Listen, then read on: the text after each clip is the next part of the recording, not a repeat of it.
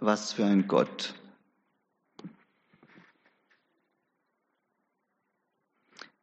Ich habe am Donnerstag Geburtstag gefeiert und es war ein gedämpfter Geburtstag, muss ich sagen. Ein Tag davor, am 3. Juli, ist mein Freund von fast 40 Jahren tödlich verunglückt. Missionar in Neuguinea, ist unterwegs im Dschungel wie immer, überqueren einen Baumstamm, fällt einen halben Meter runter, läuft weiter, noch eine halbe Stunde, isst nebenher, kommt ans Lagerfeuer, beschwert sich über kurzen Atem, macht noch zwei, drei Atemzüge und ist tot. Neben seiner Frau, einfach tot. Was für ein Gott. Und der macht, was er will. Das ist das Kolossale. Und jeder von euch hat mit dieser Frage und mit dieser Thematik sein eigenes Päckchen.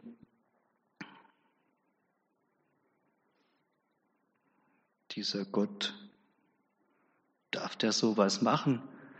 Kurz vor der Rinde war der 61, keine Kinder. Wie steht die Frau jetzt da?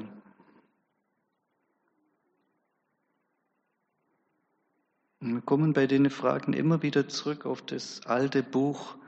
Keiner weiß ja, wann das geschrieben wurde oder wann das spielt in der Bibel. Das ist eines von den verwirrendsten und rätselhaftesten Bücher der Bibel, das Buch Hiob.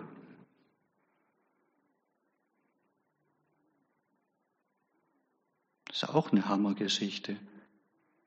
Und da sehen wir ein bisschen hinter, hinter den Vorhang. Ja? Von dem möchte ich heute ein bisschen lernen, von dem Hiob. Da ist Audienz bei Gott, diesem Thronsaal im Himmel. Und da sind die Söhne Gottes da. Das sind Engel, ja, die Söhne Gottes. Und einer von denen ist der Teufel. Ja, den hat Gott auch gemacht als seinen schönsten und besten und er hat sein Recht noch nicht verwirkt, dort zu erscheinen. Und er hat ja nur eine Agenda, wenn er dort erscheint, Gott runtermachen. Und wie macht er das? Er verführt die Menschen und dann klagt er sie an. Zuerst reitet er uns rein und dann geht er petzen. Das ist nicht gegen uns gerichtet, das ist gegen Gott gerichtet. Na, guck mal, deine tolle Menschen, dein Ebenbild.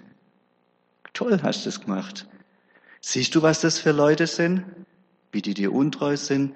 Und mal ganz ehrlich, Gott, dich liebt doch keiner. Einfach so. Du glaubst doch nicht im Ernst. Glaubst du, die, die beten zu dir einfach so? Und beten dich an? Das weißt du doch besser. Und so petzt er. Und zwischen jeden Zeilen hört man den Unterton. Gott, du bist doch nicht wert, dass man dich anbetet. Mich beten sie an.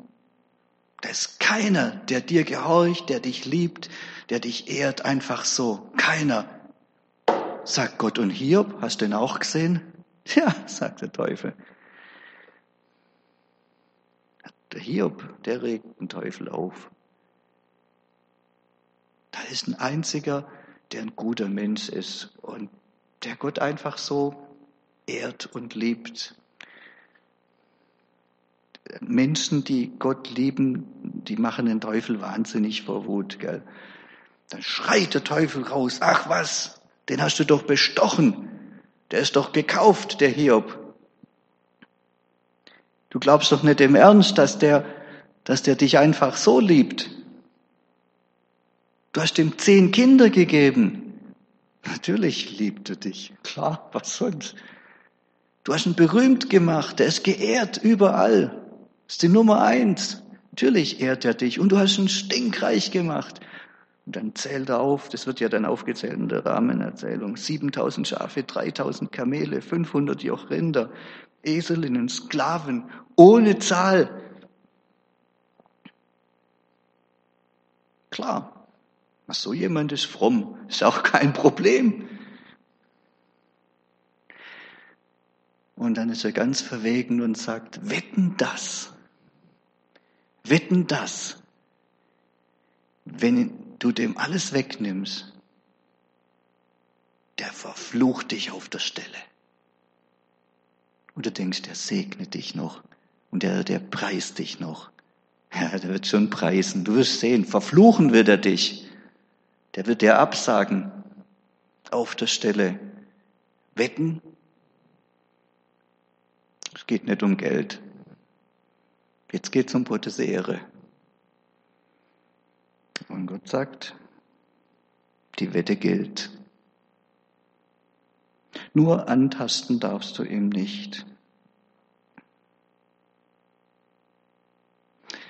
Und dann lässt Gott ihm alles wegnehmen. Seine Kinder sterben auf einen Tag. Die ganze Herden, die werden geplündert. Alles weg. Er ist bettelarm und kinderlos. Darf das Gott? Mal ganz ehrlich, nur damit er gut dasteht? Meine Ehre, dafür schlage ich den Hiob doch in die Pfanne, der sein Leben lang mir gedient hat. Dafür schlägt der einen Hiob in die Pfanne. Das ist brutal. Nur damit er gut dasteht. Darf der das überhaupt?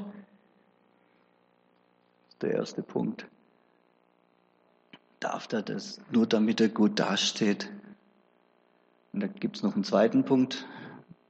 Was haben wir, ein Gott oder ein Abgott? Und der dritte Punkt, wir sind nicht allein. Das sind die drei Punkte. Tja, dann ist wieder Audienz. Und wieder ist dieser Sohn Gottes, der Teufel, ja, der ist wieder da dabei. Und da sagt Gott, na, ich habe die Wette gewonnen. Hast mein Hiob gesehen? Kein Wort hat er gesagt. Er hat mich gepriesen. Trotzdem, ja, sagt der Teufel, er ist ja auch noch gesund. Solange ein Mensch gesund ist, solange geht's ja noch. Lass den mal krank werden. Ja. Und mal leiden ein paar Jahre. Dann wird er dich schon preisen. Nee, nee, der wird er dich verfluchen wette ich mit dir. Und Gott sagt, und die Wette gilt auch noch.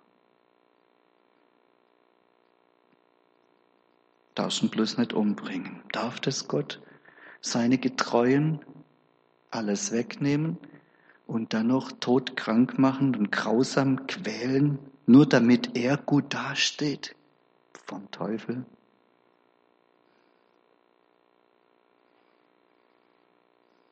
Und da ist hier die Frau Hiobs. Die steht wahrscheinlich noch mehr durch. Die wird immer negativ dargestellt, durch einen kleinen Übersetzungsfehler von Martin Luther. Ja, das, das heißt dann später mal, du redest wie ein närrisches Weib. Das ist ja völlig falsch übersetzt. Frauen sind nicht närrisch. Das ist einfach, du redest wie eine Närrin. Ja, also es gibt Narren und es gibt Närrinnen. Du redest wie jemand, der es nicht versteht. Ja. Es ist nicht auf die Frauen abgehoben. Ja. Sie hat eine unheimlich schwere Aufgabe. Sie muss einen leidenden Menschen begleiten und gar einen leidenden Mann. Das ist ja noch schlimmer für alle, die es wissen, gell? Äh, ja, die leidet ja noch viel mehr als ihr Mann. Das weiß ja jeder, der das mal gemacht hat, der, der, wo das Kind leidet oder der, der Ehepartner. Das tut einem selber noch viel mehr weh. Und da steckt die Frau drin und die stellt die Frage, ja genauso, darf das Gott und was ist das für ein Gott und, und warum lässt Gott sowas zu? Die Fragen sind ja da. Und dann lesen wir einen sehr, sehr schweren Satz, ich kann ihn nicht deuten. Äh, bei Luther ist er so übersetzt, hältst du noch fest an deiner Frömmigkeit? Soweit ist gut, ja. Sage Gott ab und stirb. Das Problem, sage Gott ab, steht nicht im Grundtext. Im Grundtext steht tatsächlich das Wort für segnen oder preisen. Preise Gott und was macht das für einen Sinn? Ich habe drei verschiedene Auslegungsmöglichkeiten. Jede von denen ist unheimlich schwer zu verstehen. Also es steht wortwörtlich da, preise Gott. genau das, was das Teufel vorher auch gesagt hat, der wird dich schon preisen. Mhm. Es könnte zynisch verstanden sein, schon preisen. Und dann würde das eben meinen, nicht preisen, sondern fluchen.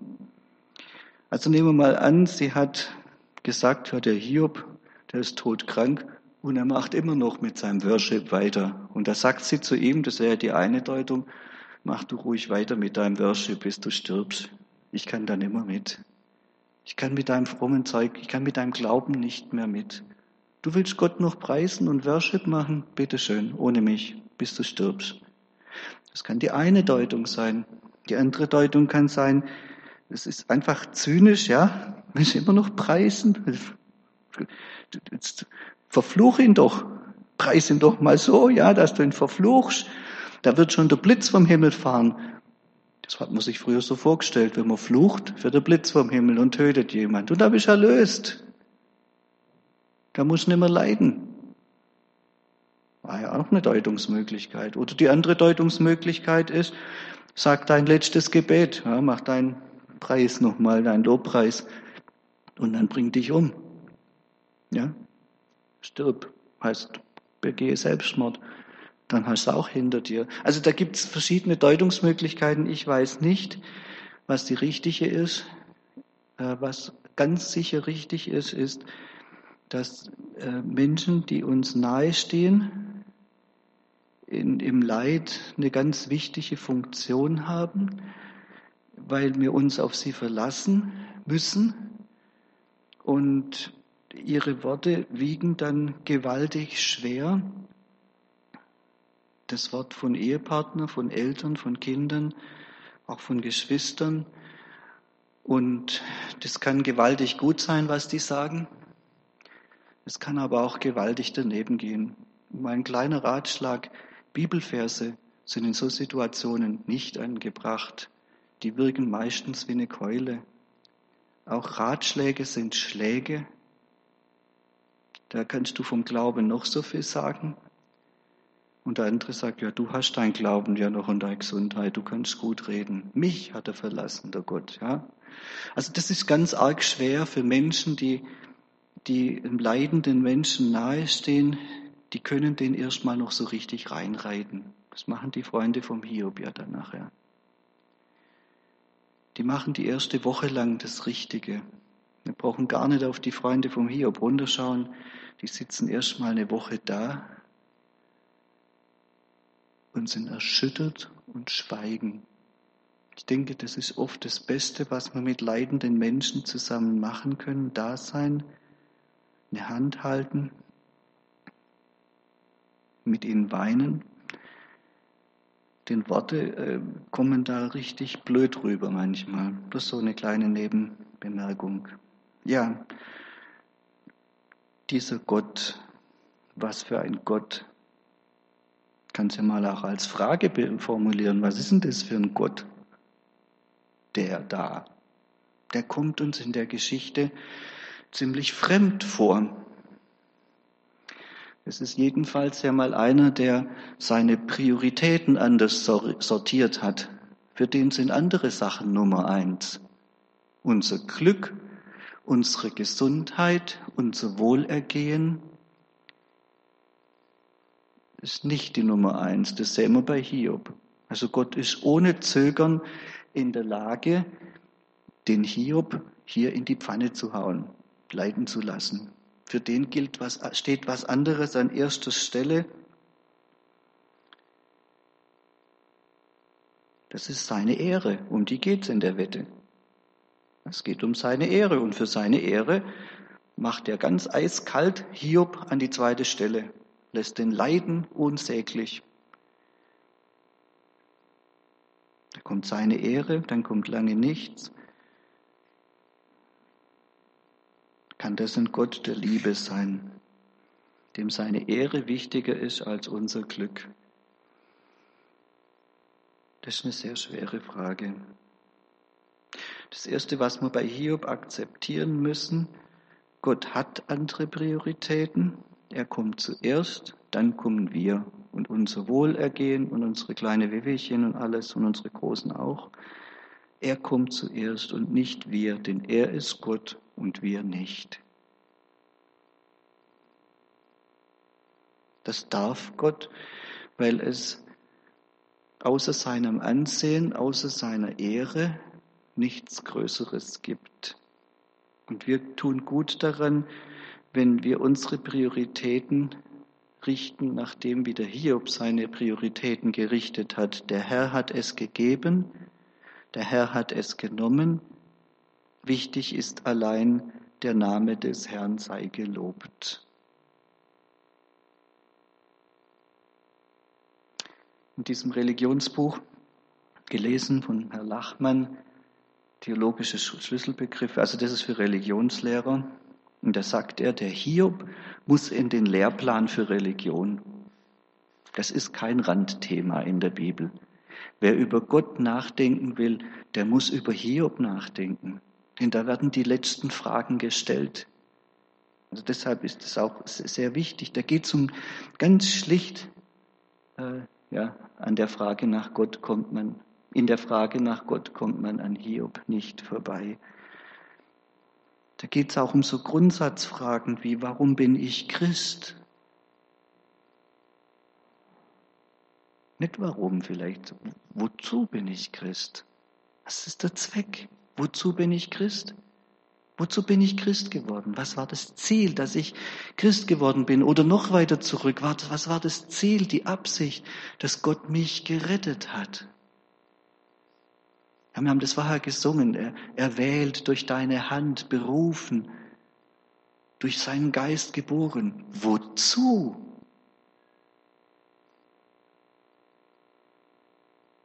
Wozu sollte irgendjemand Christ werden?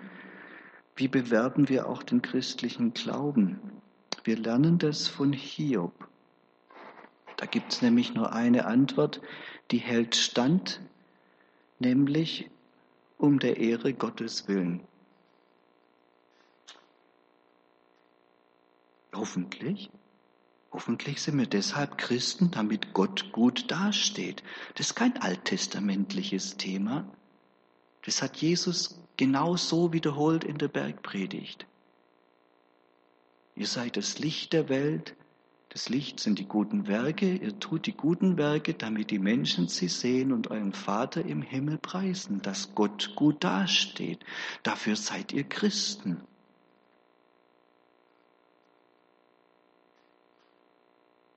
Das ist übrigens auch das Höchste, was man über unser Leben sagen kann. Ich beneide meinen Freund, der am dritten, siebten auf einmal vor Jesus stand und Jesus sagte, mein treuer Knecht, das ist das Ziel von unserem Leben, dass wir eines Tages so vor Jesus stehen und der uns lobt und anerkennt. Und wir merken, wir haben zu seiner Ehre gelebt.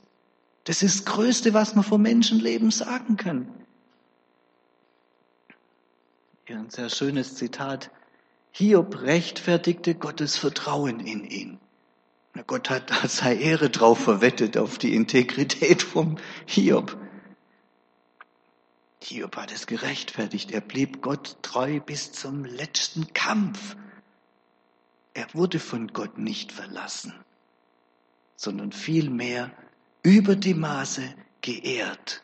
C.S. Lewis sagt, darin besteht der Himmel, dass Gott uns ehrt. Das wird Herrlichkeit sein. Ehre und Herrlichkeit ist dasselbe Wort. Ich weiß nicht, ob alle das sehen. Ich weiß auch nicht, ob mir das schmeckt, was ich da sage. Weil das geht gegen unsere Natur.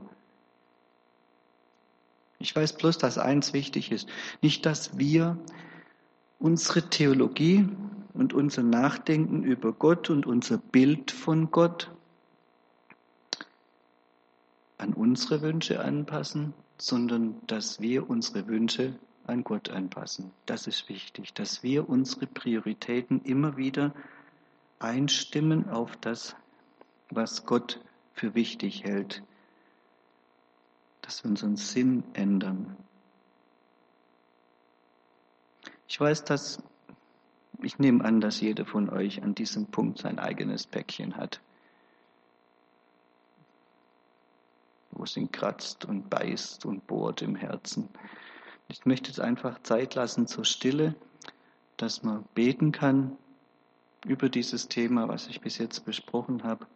Einfach ein paar Minuten Stille halten. Jeder darf für sich beten, kann auch laut beten. Das ist ganz wie ihr möchtet. Ich lasse jetzt einfach ein bisschen Zeit.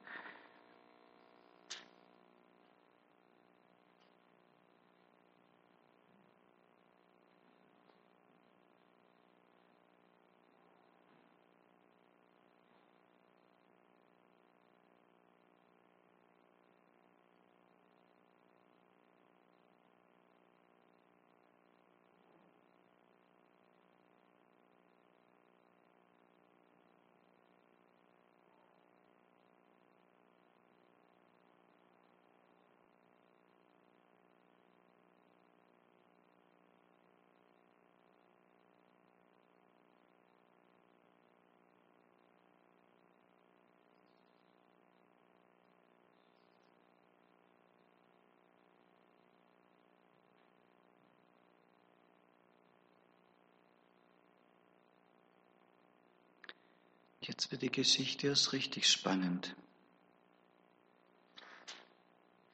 Die Freunde Hiobs machen genau das, was man nämlich nicht machen soll.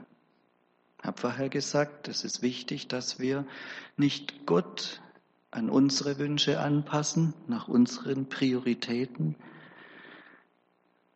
uns ein Bild Gottes formen, sondern dass wir Gott Gott sein lassen.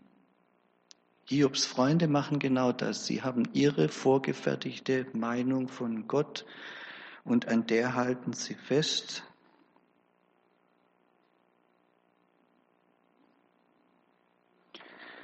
Es stellt sich die Frage, Gott oder Abgott. Den Gott, den wir uns in unserem Herzen machen, das ist oft der Abgott. Nee, ist eigentlich immer der Abgott. Der kann sehr fromm sein, so ein Gottesbild. Aber es ist immer ein Abgott, weil wir ihn machen.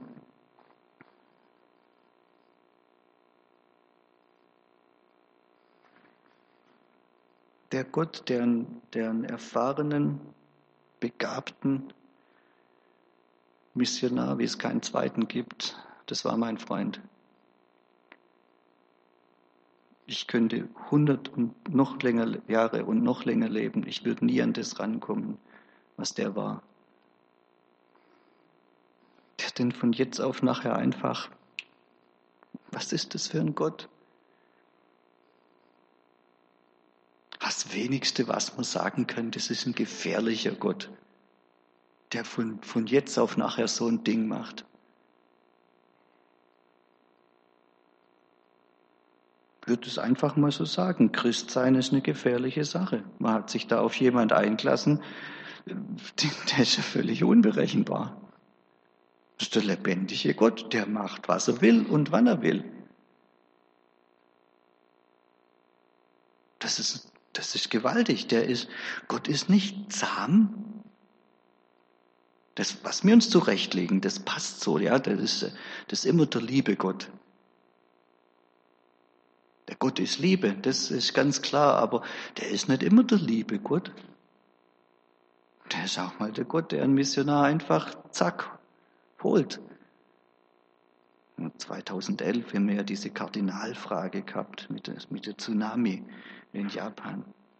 Das ist der Gott, der das macht. Der ist unbegreiflich und damit ist er auch nicht greifbar. Das ist ja das Problem mit dem lebendigen Gott, den kannst du nicht fassen. Irgendein Gottesbild, so von der Theologie, das kann man mal begreifen, ja. Aber der lebendige Gott, der ist nicht zu begreifen. Und weil er nicht zu begreifen ist, ist er auch nicht berechenbar. Der ist immer der ganz andere. Der kann auf einmal so anders sein. Das ist der lebendige, der allmächtige, der wilde Gott. In Narnia wird er als der Löwe dargestellt, der Löwe Aslan. Und die Kinder, die sie nach Narnia kommen und hören, da kommt der Löwe Aslan, da sagt die Lucy ganz voller Angst, ja, aber ist der zahm? Und die Biber lachen und sagen, nee, der ist nicht zahm, der ist wild, aber der ist gut. Aber wild ist er immerhin. Das in Japan unsere Studenten immer versucht zu erklären. Ich habe gesagt, stellt euch vor, hier würde ein Löwe sitzen. Wie würdet ihr euch fühlen? Mal ganz ehrlich, ohne Gitterstäbe. Ein wilder Löwe, der so in der Runde rumschaut und überlegt, bei wem er anfängt.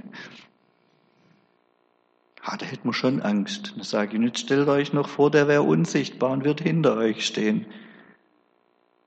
Ah, da kriegst, da kriegst die Gänsehaut. Du weißt ja nicht, wo, wo er ist, ja? Ach so ist Gott. Wir sind da völlig dran gewöhnt. Gott ist immer bei uns. Ich weiß nicht, warum wir uns da dran gewöhnt haben. Das ist der Gott, der, der macht, was er will und der ist da und den können wir nicht sehen und nicht berechnen und vor allem nicht kontrollieren, auch mit ganz viel Frommsein und Gebete, nicht kontrollieren. Der Gott, da kriegst du Gänsehaut, da kriegst du das nackte Grausen. Das ist die völlig normale Reaktion. Die geht uns im Westen, in Deutschland, völlig ab. Ich denke, wir sind da viel zu abgestumpft. Wenn wir die Bibel lesen, dann sehen wir, das ist die völlig normale Reaktion äh, auf, auf eine Begegnung mit Gott, dass die Menschen es Grausen ankommt. Ja, kann man nachlesen. Also so eine Geschichte wie mit dem Jakob, der, der da nachts träumt von der, von der Leiter und er wacht, er wacht er morgens auf und da steht in der Bibel, der packt ins Grausen. Hier ist das Haus Gottes. Das Grausen packte Mensch, ich habe da so geschlafen und da, da ist das Haus Gottes. Oder Mose,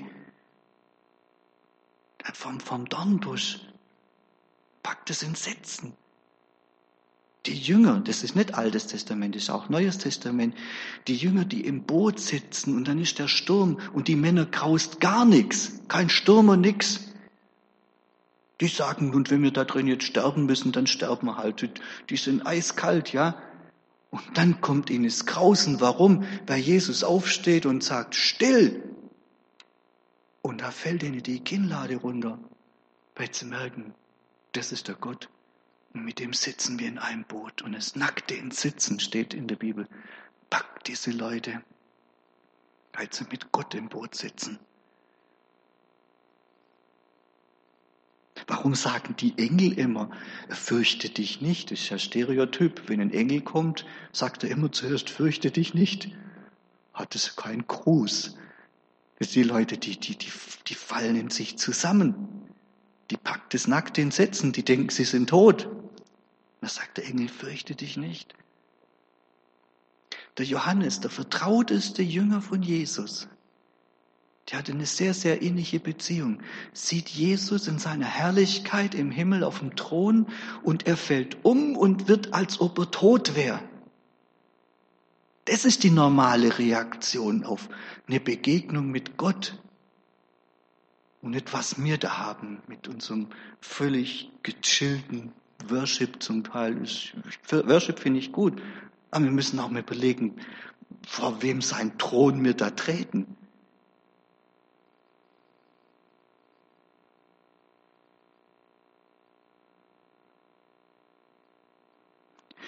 Vielleicht hängt es auch mit unserer Theologie zusammen. Ah, hier habe ich den Asler nochmal.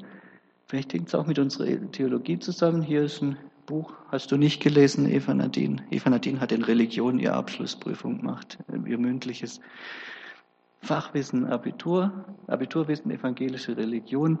Und da lesen wir in diesem Buch, der Gedanke, dass Gott mit Satan eine Wette abschließt, ist fragwürdig. Das ist das direkte Zitat. Er ist eher dazu geneigt, dieser Gedanke, das positive Gottesbild vollständig zu ruinieren, als eine befriedigende theologische Erklärung beizubringen. Merkt ihr, was der sagt? Mit so einem Gott können wir nichts anfangen. Der macht ja unser schönes Gottesbild kaputt. Einer, der eine Wette abschließt. Das ist ja keine befriedigende theologische Erklärung. Klingt gut, ne? Ist total falsch. Wenn wir eine befriedigende Erklärung von Gott haben, dann ist ein Abgott und nicht Gott. Der, der Gott, wie, wie, wie uns die Bibel zeigt, das ist kein befriedigendes theologisches Gebilde.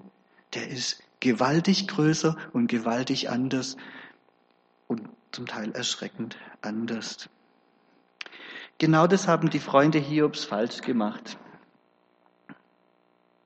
Das ging denen einfach nicht den Kopf, dass dieser, dass der frömmste Mann wie der Hiob so leiden muss. Das passt nicht. Das macht Gott. Das macht Gott nicht. Ihre klare Vorstellung von Gott war, Gott segnet die Guten und Gott bestraft die Bösen. Schon mal gehört? Kommt uns doch irgendwie bekannt vor, gell? Und wenn der Hiob so leiden muss, ja, wer weiß, der hat da vielleicht was. Ja, ganz logisch. Ist denn ihr Gottesbild und da lassen die nicht davon ab. Daran muss sich Gott doch halten, an ihr Gottesbild. Also dachten sie, muss der Hiob gesündigt haben. Die hätten das besser wissen können. Die wussten, dass Hiob ein guter Mann war. Dass er sich nicht einfach so versündigt hat. Bis jetzt sagte er sogar noch, er sagte ja noch ihnen ins Gesicht, ich bin unschuldig. Hätten ihm doch glauben können. Das Problem war, der hat denen ihr Bild von Gott kaputt gemacht. Haben sie auf einmal gemerkt, dass mit, dem Gott, mit unserem Gottesbild, das passt nicht mehr. Gott kann einen guten Menschen so leiden lassen. Aber das kann nicht sein. Da machen sie lieber einen Hiob kaputt, als dass sie sich ihr Gottesbild kaputt machen lassen. Wie gottlos ist denn das? Da machen sie einen leidenden Menschen noch erst recht kaputt. Hat Hiob, irgendwas muss doch sein.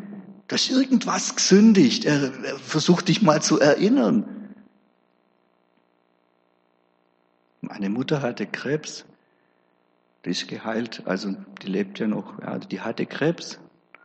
Da kam jemand in der Gemeinde zu ihr und sagte, ha, das ist, weil dein Sohn gesündigt hat. Boah, Hammer, gell? Es gibt ganz viele kirchliche Kreise, wo das ganz problemlos, ohne mit der Wimper zu zucken, hauen die das raus. Das waren ganz fromme Pietisten, wo das gesagt haben.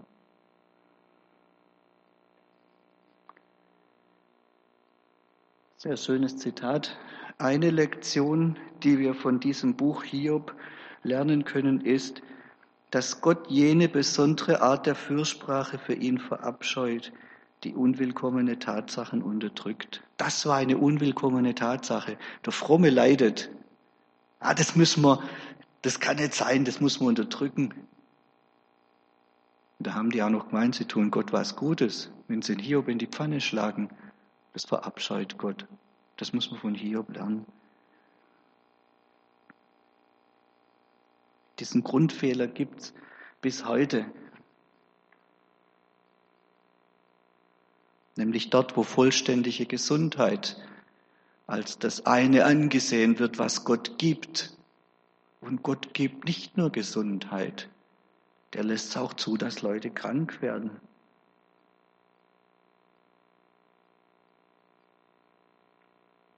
Die haben ganz klar gewusst, Gott ist der, der die, der die Guten segnet und die Bösen, die, die bestraft er. Und jetzt passt es nicht mehr zusammen. Die haben sich an Gott versündigt. Und am Hiob haben sie sich zweimal versündigt.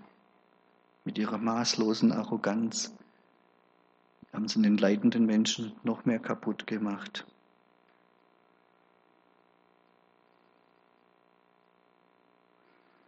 Das Leben als Christ ist das Leben mit einem unberechenbaren, wilden und zum Teil beängstigten, wilden Gott. Es ist ein Abenteuer. Wir müssen immer wieder die Entscheidung treffen. Leben wir wie der Hiob oder leben wir wie seine Freunde? Etwas längeres, sehr gutes Zitat. Die Freunde haben von einem Phantom geredet. So reden viele Theologen von Gott. Hiob hat wirklich von Gott geredet, denn er hat tatsächlich vor Gott gestanden. Die Freunde sprachen von Gott wie von einem fremden Dritten, ohne auch nur einmal das Wort an ihn zu richten. Interessant, wir sehen keine Gebete von denen, nur Sprüche über Gott. Ganz tolle theologische Sprüche. Hiob hat mit Gott und um Gott gerungen.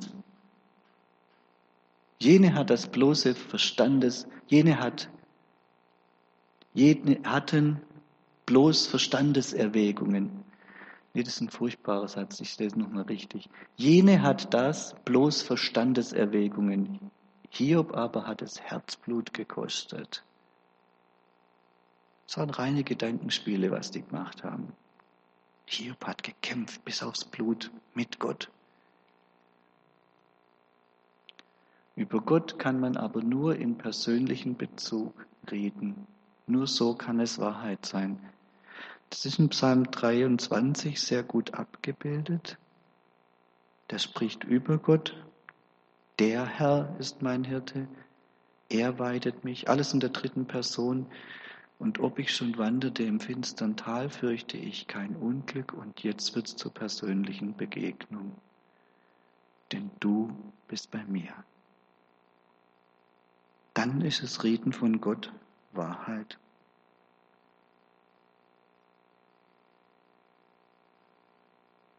Hiob streitet mit Gott und um Gott und deshalb darf er auch seine Herrlichkeit sehen. Gott zeigt sich ihm nachher. Und er zeigt sich ihm nicht, indem er die theologische Frage beantwortet. Wir waren mal mit einer sehr schweren persönlichen Lebensführung zur Seelsorge bei Dietrich Wog, Andrea und ich. Und wir haben auch die Frage gestellt, warum lässt Gott es zu? Und Dietrich Wog war ein sehr strenger Seelsorger, das wisst ihr. Und er sagte, nein, über diese Brücke gehe ich nicht mit euch. Diese Frage wird nicht beantwortet. Ein sehr weises Wort. Hier wird die Frage, warum lässt Gott es zu, nicht beantwortet. Hiob erfährt nichts. Er sieht nur Gottes Herrlichkeit, seine Größe, seine Weisheit in der Schöpfung. Und Hiob merkt, der Aschenhaufen, auf dem ich sitze, der ist nicht das Zentrum der Welt. Mein Leid ist nicht das Zentrum der Welt. Es ist auch nicht der Horizont der Welt. Es gibt noch viel mehr. Gott ist noch viel größer. Und Gott spricht zu ihm im Wirbelwind und stellt sich vor ihn hin in seiner Herrlichkeit. Er erklärt nichts, der beschwichtigt nicht, der entschuldigt sich auch nicht. Und es löst beim Hiob was aus. Danach heißt es ganz schön in dieser Auslegung, maßt sich Hiob nichts mehr an. Nachdem er Gott mit ganz neuen, neu geöffneten Augen sieht, hat er keine Fragen mehr. Nur noch ein Bekenntnis und die Selbsterniedrigung so tief, wie sein Zorn hoch gewesen war. Solange wir uns an Gott wenden, ist auch der Zorn auf Gott gut Es ist besser, dass wir Gott, dem echten Gott, im Zorn auch mal die Faust schütteln, als dass wir vor dem Abgott ganz fromm die Hände falten und ganz fromm beten, obwohl es uns nicht der Tag ist. Gott verkraftet es, wenn wir uns an ihn wenden. Und Gott kann damit umgehen. Wir werden uns immer wieder für den Hiob-Weg entscheiden müssen, der Weg der Wahrheit, der Weg der aufrichtigen Gebete, der Weg der Begegnung mit Gott. Und Gott beschütze uns davor, dass wir eine richtige Theologie haben, wo alles passt. Wo nicht, wo keine Luft mehr ist für was anderes, für ein prickelndes Abenteuer, ein atemberaubendes Abenteuer, auch ein beängstigendes Abenteuer mit dem lebendigen Gott voller Wildheit. Ich weiß nicht, wie es euch geht. Das ist eine sehr provokative Aussage, Gott auch mal die Faust zeigen statt gefaltete Hände. Ich lasse jetzt mal Zeit zur Stille dass einfach jeder noch so für sich beten kann. Das mit der Faust lasst er besser nicht raus. Das tut dann im stillen Gebet vorhanden mit Gott. Aber vielleicht hilft es dem einen oder anderen.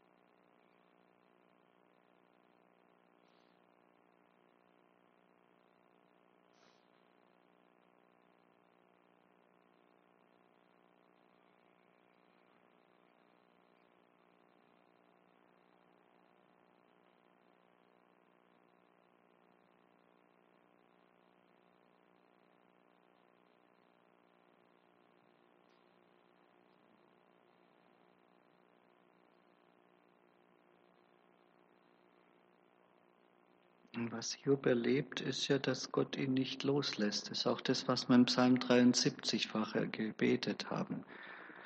Ich bleibe bei dir nicht, weil ich dich festhalte. Mit der Faust halte ich niemand fest. Ich bleibe bei dir, denn du hältst mich bei meiner rechten Hand. Wichtig ist, dass wir ehrlich sind. Und wichtig ist auch der letzte Punkt, wir sind in dem Ganzen was uns oft das Herz zerreißen will, nicht allein. Wir haben nicht nur das Hiob-Buch, nicht nur das Alte Testament, sondern auch das Neue. Der Hiob kommt im Neuen Testament nur an einer einzigen Stelle vor, da ist von der Geduld Hiobs die Rede und nachher nochmal, ich glaube, andere Stelle von der Gerechtigkeit Hiobs. Aber die, die Frage vom Hiob wird nicht mehr aufgegriffen und doch, na, den wollte ich jetzt eigentlich zitieren hier, diesen netten Herrn den katholische Theologe, Hiobs klaffende und herausfordernde theologiegeschichtliche Wunde ist keineswegs nur ein Nebenschauplatz der neutestamentlichen Theologie. Das ist eine Wunde. Warum Gott? Die bleibt offen. Und die wird im Neuen Testament nicht einfach nur zugemacht die wird nochmal ganz neu aufgerissen in noch viel größerer Tiefe und wird nochmal in viel größerer Tiefe dann aber auch zuletzt beantwortet. Das ist ein zentrales Thema im Neuen Testament. Dazu ist gut, wenn man sich auch mal anschaut, wie andere Religionen sich äh, Gott vorstellen. Die Götter oder Gott sind meistens weit entfernt. Bei den Griechen auf diesem schönen Berg, der heißt wie? Das ist der Olymp, genau, und da oben sitzen die Götter weit entrückt von den Menschen, nicht nur äh, entfernungsmäßig, sondern auch emotional. Die griechischen Götter sind unfähig zum Leiden. Das, da kommt das Wort Apathie her. Unfähigkeit zum Leiden. Das ist nicht der Gott der Bibel. Der Gott der Bibel ist fähig zum Leiden. Ein ganz wichtiger Satz.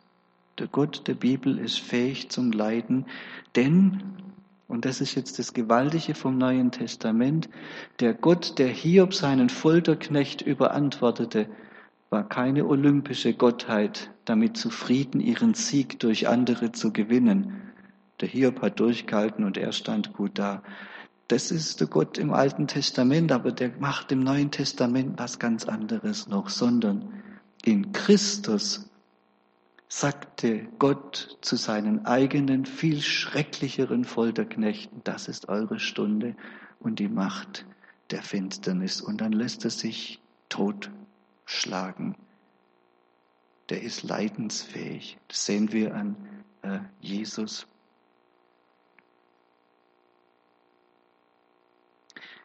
Und dann fährt er fort, alles Nachdenken über Gottes Duldung des Bösen, darüber, dass die Unschuldigen dem Schmerz ausgesetzt sind, und das ist eine schwere Frage, muss sich nun an diesem entscheidend wichtigen und richtungsweisenden Ereignis orientieren. Gott hat gelitten an uns und an unserem Leid und an unserer Sünde und an unserer Schuld. Von daher müssen wir jetzt diese Frage bedenken, warum lässt Gott es zu? Denn das hat er auch zugelassen, das am Kreuz dort. Ich lese äh, ein längeres Zitat von Helmut Thielicke aus einer Predigt, die er in einen der Bombennächte oder nach einer der Bombennächte gehalten hat, in einer zerbombten Kirche. Ich denke sogar in Stuttgart. Hat er diese Worte gesprochen. Das kann man auch, hat, wurde auch aufgeschrieben.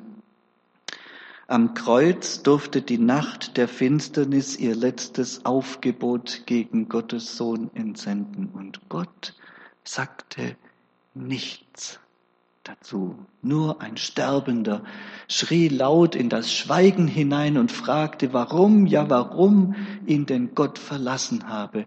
Und Gott schwieg. Auch dann noch, als selbst die stumme Natur in einer erschütternden Geste zu reden begann und die Sonne ihren Schein entzog, die Gestirne schrien und Gott schwieg. Gerade diese Stunde, da Gott mit keinem Wort und keiner Silbe antwortete, war die Stunde der großen Weltenwende. War die Stunde, wo der Vorhang im Tempel zerriss und Gottes Herz mit all seinen Wunden vor uns aufgetan wurde, indem er schwieg, hat Gott mitgelitten. Indem er schwieg, ist er die Bruderschaft des Todes mit uns eingegangen und hat er um alles gewusst, in Klammer, während wir meinten, er ahnt von nichts oder ist gar tot. Und er hat hinter dunklen Kulissen das Werk seiner Liebe getan. Von dieser Golgatha-Nacht des Schweigens leben wir alle. Was wären wir ohne das Kreuz? Was wären wir ohne das Wissen, dass Gott seinen Sohn in die schweigenden Abgründe und dunklen Täler zu uns schickt, dass er uns ein Gefährde des Todes wird?